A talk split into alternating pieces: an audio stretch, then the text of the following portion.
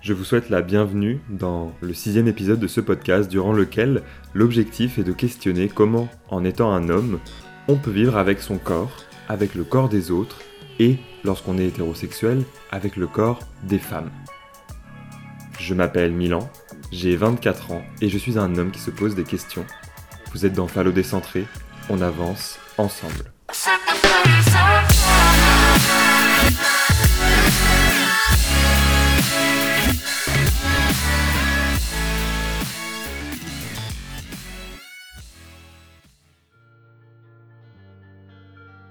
Commencer, j'envoie un grand merci à Olivia Gazalet pour tous les savoirs et anecdotes tirés de son livre Le mythe de la virilité, ayant grandement participé à la construction de ce sixième épisode. On vit dans une société d'images. On est entouré de publicités, on passe des heures devant notre téléphone à regarder du contenu sur YouTube, Instagram, TikTok, Twitter, etc.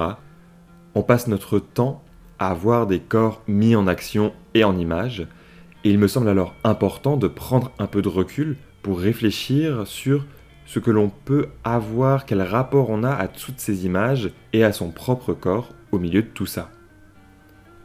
Je trouve fascinant le fait que nous ayons un rapport omniprésent au corps.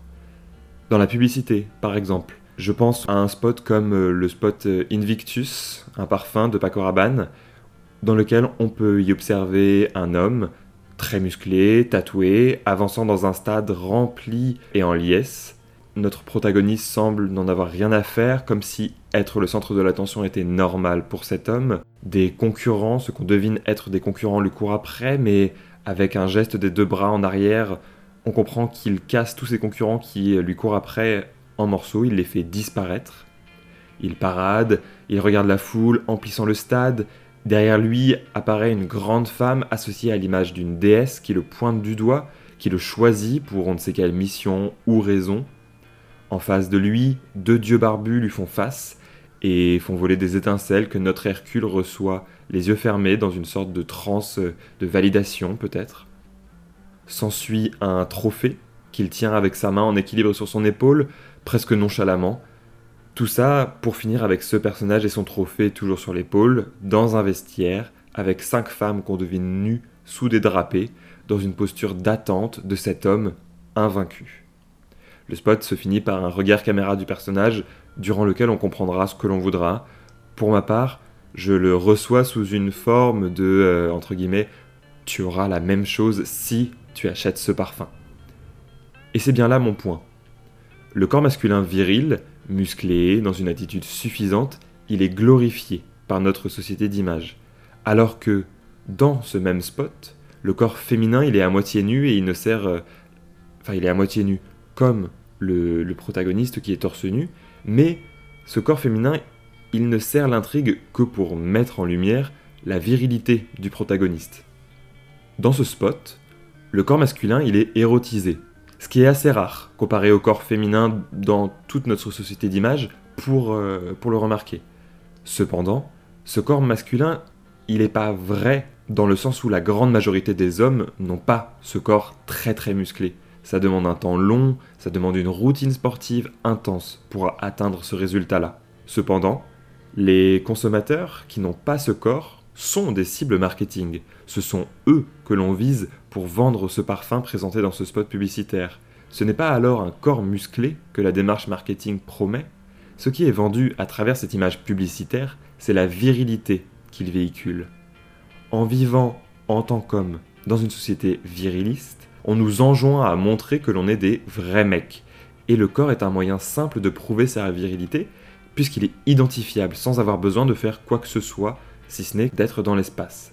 Si on part d'un archétype de l'homme viril, comme par exemple l'homme euh, militaire, l'image que j'ai de cet homme militaire, elle est celle d'un homme musclé, aux cheveux courts, qui ne parle pas beaucoup, qui ne montre pas ses émotions, car on valorise le fait qu'il se maîtrise, il sait se battre, et il a le même uniforme que tous ses comparses, car il ne sort pas du lot, il fait partie d'une masse.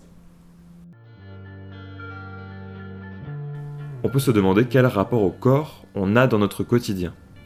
Après en avoir parlé avec plusieurs femmes autour de moi et lu des témoignages plus des articles écrits par des théoriciennes autour de ces questions, Le corps féminin, il est le vecteur du charme que l'on attribue aux femmes. La presse féminine vante la beauté juvénile, mais déploie une violence incroyable et à peine camouflée contre le corps féminin vieillissant, avec des injonctions au botox, des conseils pour se faire refaire telle ou telle partie du corps au mépris de sa santé. Je vous invite à lire le passage glaçant sur les dangers des prothèses mammaires dans le livre Beauté fatale de Mona Cholet, ou à vous renseigner sur le sujet tout simplement, c'est glaçant. Il y a une haine du corps féminin qui vieillit, qui se met en place, et ça amène des injonctions à dépenser de l'argent, de l'énergie et du temps pour justement arrêter le temps au maximum. Et à l'inverse total, le corps masculin vieillissant est abordé par la société d'une manière tout à fait sereine. L'homme vieillissant mûrit. Jamais personne n'aura l'idée d'aller conseiller à Georges Clooney d'aller se botoxer les petites rides au coin des yeux, puisque c'est une preuve physique de sa sagesse, de l'âge qu'il porte. Qui plus est, notre société elle a un rapport très ambigu autour du corps des corps masculins et féminins. Il suffit de regarder sur les plages, on peut voir des petits garçons jouer torse nu, mais certaines petites filles, des enfants, portent déjà des brassières, alors qu'elles n'ont strictement aucune poitrine. Il y a quelque chose qui se met alors en place, il y a un procédé pour cacher le corps féminin dès l'enfance. Et je trouve ça intéressant, par exemple, la politique d'Instagram de cacher les tétons féminins mais pas masculins. C'est exactement la même chose sur les plages où on cache des tétons féminins de petites filles qui n'a pas de poitrine, qui ne devrait même pas, parce qu'en fait il y a une démarche de sexualisation, de cacher la sexualisation, sauf que une petite fille ne doit pas être sexualisée. C'est la sexualité euh, infantile est punie par la loi, ça s'appelle de la pédophilie, c'est pas possible. Et pourtant, on est dans une forme de cacher la sexualisation d'une enfant. Je trouve ça très inquiétant.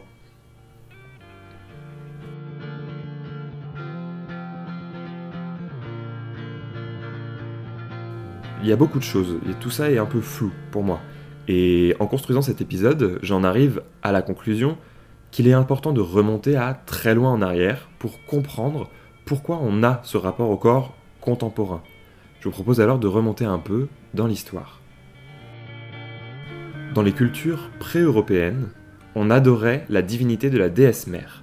Les humains n'avaient pas encore compris que l'homme, le mâle, avait un rôle dans la fertilisation et on pensait que les femmes tombaient enceintes par la magie de cette déesse mère.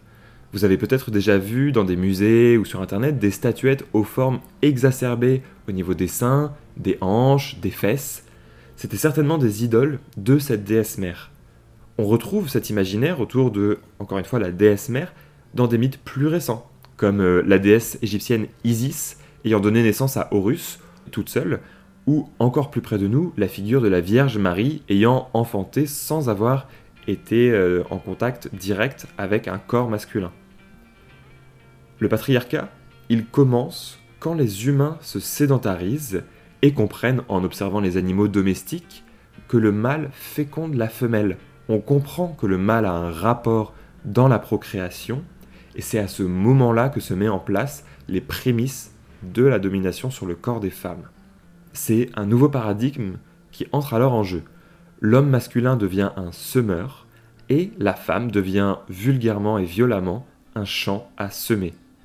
On retrouve encore cette idée encore bien ancrée maintenant, à notre époque, avec le classique Papa a mis la graine dans le ventre de maman. Le corps de l'homme devient son symbole, son symbole de puissant. Et cette puissance, elle passe par l'élément physique qui lui permet de construire une lignée, son pénis. À ce dernier s'associent les testicules, dont l'étymologie vient du mot testis, qui veut dire le témoin. On retrouve cette idée de témoignage chez les eunuques, des personnes sans testicules, qui sont pour la plupart émasculées, soit le fait de perdre la masculinité, ou autrement dit, sa virilité. Les testicules, elles témoignent ainsi de cette virilité. Et justement, ce mot même de virilité, il est intéressant puisque il est construit sur la racine vir, qui veut dire le mâle, le héros, celui qui est au-dessus. Au fur et à mesure, le pénis il est alors élevé à un rang limite mystique. Certaines populations indiennes pensent que les hommes ne sont que les porteurs de leur pénis qui est un petit dieu. Les Gaulois, pour montrer leur génie, ont élevé des pierres gigantesques, les menhirs, taillées dans une forme assez intéressante. Je vous laisse le soin de taper menhir pénis dans votre moteur de recherche, c'est intéressant et drôle. On arrive à des histoires incroyables, comme celle du baron d'Argenton. Ce dernier se marie. Il consomme sa nuit de noces en faisant l'amour avec sa nouvelle épouse, mais le lendemain matin, cette dernière crie au scandale et demande une rupture du mariage car son mari n'a pas de testicules. Il n'est donc pas un vrai homme. Le baron jure qu'il a des testicules, mais qu'elles sont simplement cachées. La justice ne veut rien savoir et rompt le mariage. Le baron décède quelques années plus tard. Une autopsie est faite et on constate qu'en effet, il avait des testicules qui n'étaient pas visibles depuis l'extérieur. Le clou de l'histoire, c'est que après cette autopsie, le baron d'Argenton a été déclaré puissant à titre posthume. Alors, cette idée de la puissance masculine, elle passe également par le corps, et en effet, on rejoint cette idée de notre ami le baron, pas du côté testicule mais du côté pénis, un homme a un devoir d'érection. Un homme qui ne bande pas est un homme qui ne remplit pas sa fonction d'homme. Je trouve que le terme de la panne, il est parlant puisque ça veut dire que le pénis doit être en érection. Et si ce n'est pas le cas, il a une panne. C'est comme, comme une voiture qui, euh, qui s'arrête sans qu'on comprenne pourquoi. Il y a vraiment quelque chose de très mécanique. Et cette panne, ça veut dire que on est impuissant. Encore une fois, le langage, il dit beaucoup de choses. L'impuissance est à tel point importante que l'Église catholique a mis sur le dos d'Adam ayant croqué la pomme Dieu lui-même qui aura puni le pénis de ceux qui ont péché. Adam ayant croqué la pomme aura condamné toute l'humanité masculine à potentiellement avoir des pannes érectiles.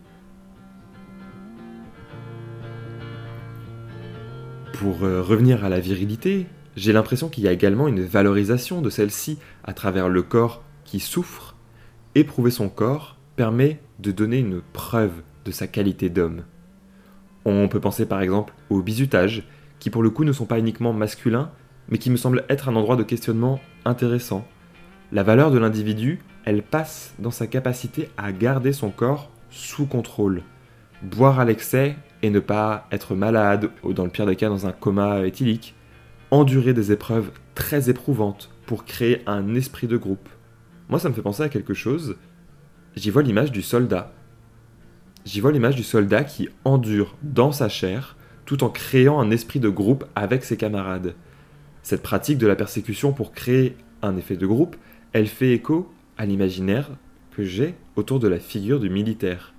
Et pourtant, le bizutage, il prend racine dans des pratiques très anciennes. Par exemple, dans la Grèce antique, c'est le jeune homme de bonne famille qui se fait séduire par un homme plus vieux destiné à être un modèle pour lui. Cet homme plus âgé, il est destiné à lui montrer la voie pour être un bon citoyen. Tout ça, c'est super. Avoir un modèle plus expérimenté qui nous montre le chemin, pourquoi pas, dans une forme de pédagogie.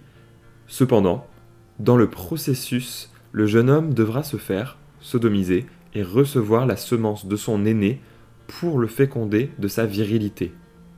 Un homme plus mûr devra pratiquer un acte sexuel sur un adolescent, ils avaient aux alentours de 12, 14, 15 ans, pour envoyer en lui la graine de la virilité. Cette pratique, elle était définie comme pédérastes en grec ou pédérastie dans la traduction française. On connaît bien ce mot grâce à l'insulte qu'elle a créée, pédé, pour attaquer les hommes homosexuels et ce qui pourrait expliquer également cette idée très violente que les hommes homosexuels cherchent à coucher avec des jeunes enfants. L'histoire explique beaucoup de choses que nous connaissons à notre époque. Enfin, et pour conclure cet épisode sur le corps, je pense nécessaire le fait d'aborder la question de l'érotisation du corps masculin. On en a parlé tout à l'heure avec la pub Invictus, il y a bien une érotisation autour du corps masculin, mais pas de celui-ci en lui-même. C'est l'image virile qui est érotisée. Quelle place peut-on alors donner à une érotisation des vrais corps? Les corps petits, grands, les corps minces, plus épais, les corps qui sont abîmés par la vie, je pense qu'il y a un enjeu fondamental ici autour de la création du désir physique.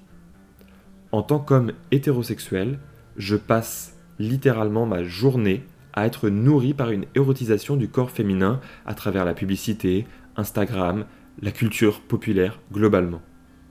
Or, je n'ai pas du tout l'impression que ce soit la même chose pour une femme qui puisse, qui pourrait, construire son désir autour du corps masculin avec le monde qui nous entoure. On peut entendre dire que, entre guillemets, ouais, les garçons ne pensent qu'à ça. Mais peut-être que ça, ça ne prend sens que parce que nous vivons dans un monde qui érotise le corps féminin, mais qui n'érotise pas le corps masculin. Il y a une pauvreté de la construction du désir physique féminin hétérosexuel par notre société qui pourrait s'expliquer par cette absence d'érotisation du vrai corps masculin et pas du corps viril. La sensualité, c'est pas une qualité que l'on offre à un homme de prime abord. Quel dommage, mais quelle force ça peut représenter. Il y a un monde qui s'ouvre autour de la création d'une sensualité masculine. Pourquoi la lingerie masculine n'existe-t-elle pas? Pourquoi un homme se doit-il d'être dans une attitude macho et virile pour performer sa capacité à séduire? Qui plus est, je trouve l'idée d'érotisation sensuelle beaucoup plus intéressante que la mise en action de sa virilité pour séduire. L'érotisation, ça amène à être concentré sur l'autre, à comprendre ce qui séduit la personne en face. La performance virile, elle est fondamentalement individuelle. On est avec l'autre, mais uniquement physiquement. Psychologiquement et émotionnellement, on est en soi. On est concentré sur ce que l'on fait, sur ce que l'on renvoie comme image. Et je pense qu'une grande partie des pannes provient de cet enfermement que l'on s'inflige à soi-même par peur de ne pas être un digne représentant viril. Ne pas bander parce qu'on a peur de ne pas bander, sans mauvais jeu de mots, c'est le serpent qui se mord la queue. Je vous remercie d'avoir écouté ce sixième épisode. Je vous invite à partager autour de vous ce podcast, à vous abonner sur Instagram pour avoir toutes les informations et à consulter les ressources qui sont disponibles en bio sur Instagram ou via le site Pearl Trees pour nourrir en autonomie euh, la réflexion autour de ces questions. On se retrouve pour l'épisode 7, durant lequel on abordera le langage, quelle place il peut avoir dans une construction? Et dans une organisation de la société sexiste. Prenez soin de vous. Salut